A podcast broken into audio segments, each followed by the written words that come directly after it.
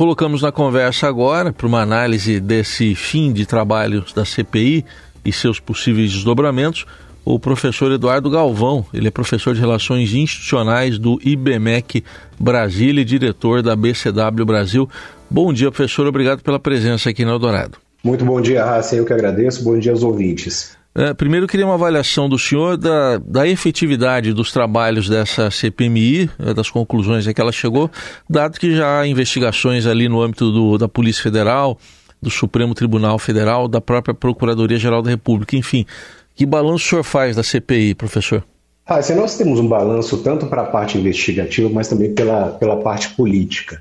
E essa votação que aconteceu na CPMI, ela revela um cenário político complexo e polarizado em que nós vivemos. É um reflexo disso.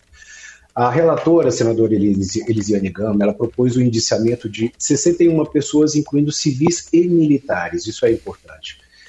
É, esse documento ele leva questões importantes sobre saúde de, da democracia do país e as implicações para o nosso futuro político. A senadora atribuiu uma série de crimes como associação criminosa, tentativa de abolição violenta do Estado Democrático de Direito e tentativa de depor um governo legitimamente constituído. Isso tudo foi imputado ao ex-presidente Jair Bolsonaro, que foi destacado como o principal responsável pelos eventos de janeiro. No entanto, é importante que a gente compreenda que esse pedido de indiciamento ele é apenas uma sugestão e cabe então a outros órgãos, como por exemplo a Procuradoria-Geral da República, avaliar as evidências e decidir se haverá acusações formais. O relatório ele também enfatiza a polarização que nós vivemos e como essa retórica agressiva e a intolerância contribuíram para os acontecimentos do 8 de janeiro.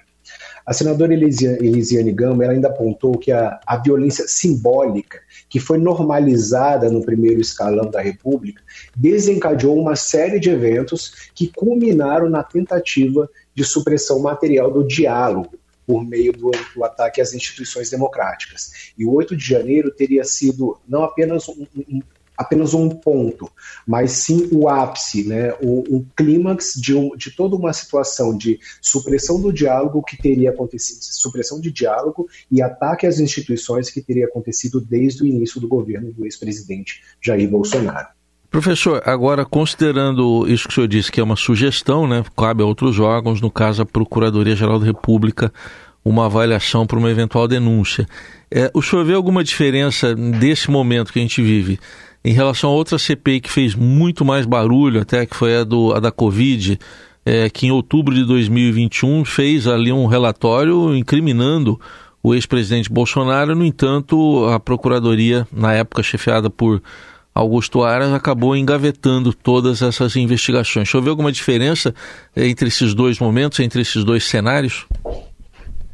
Todas essas CPIs, principalmente essas que a gente está é, mencionando aqui, que são, foram, foram encampadas né, nesse nosso momento de polarização, elas estão caminhando de uma forma muito cuidadosa e muito calculada, Heisen, porque é, acho que aqui se aplica aquela máxima de que o que não mata me fortalece.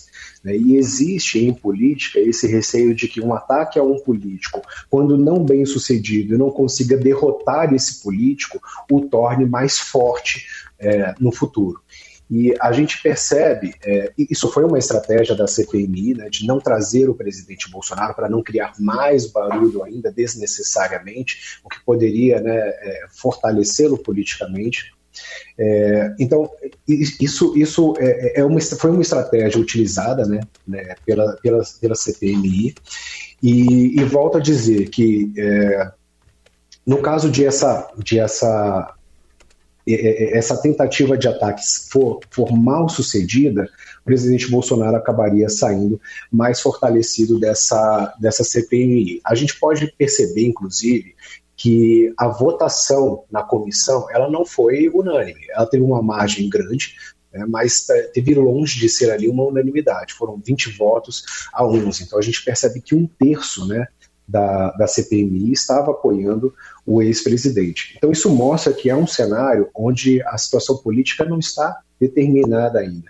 E deve-se avançar com muita cautela para que sejam é, levantadas evidências, provas que aí sim possam embasar e suportar um processo formal de investigação pela Procuradoria, seja pelos órgãos policiais. Temos outras, é, outras acusações ainda pairando sobre o ex-presidente, como a questão das joias, tem a questão, como você mencionou, da pandemia. Então, todo esse jogo político está sendo construído de uma maneira muito calculada e muito cuidadosa para que não se dê um passo em falso.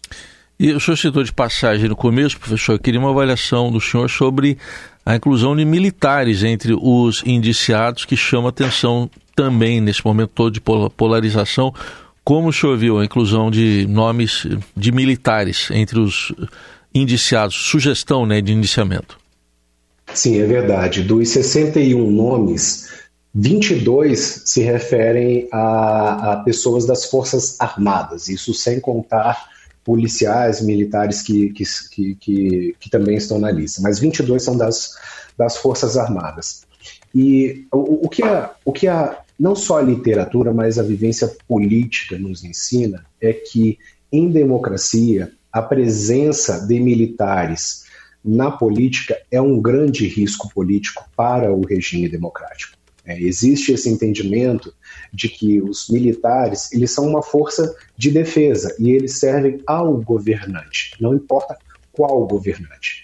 É, aqui a gente não está dizendo, Heisen, que é, a ideologia, os pensamentos, os valores do militarismo não possam estar presentes. Né? Mas existe inclusive essa proposta de emenda à Constituição, Constituição que acredito que passa a ganhar força agora, é, que propõe que os militares, para que façam parte da vida política, se desliguem do, é, da instituição militar, para que aí sim possam se dedicar à polícia, à política. Então devem ser é, instituições, cada uma com o seu escopo, com o seu propósito, a política servindo para a democracia e a, e a definição do futuro político do país e os militares servindo para a, as, as questões de defesa. É, e certamente, isso o próprio ex-vice-presidente Hamilton Mourão havia dito né, no governo passado que se é, a, a, as entregas do governo não dessem certo, não dessem muito errado, como ele falou, essa conta cairia é, para os militares. E o que a gente percebe é que sim, as instituições militares elas saem arranhadas em sua reputação ao final desse processo. Muito bem, ouvimos aqui na Rádio Eldorado Eduardo Galvão, professor de Relações Institucionais do IBMEC Brasília e diretor da BCW Brasil, comentando o resultado final da CPMI dos atos golpistas de 8 de janeiro, pedindo o indiciamento de 61 pessoas, entre elas o ex-presidente Jair Bolsonaro. Isso tudo agora vai para a Procuradoria-Geral da República. Muito obrigado, professor. Até uma próxima oportunidade. Muito obrigado e até uma próxima.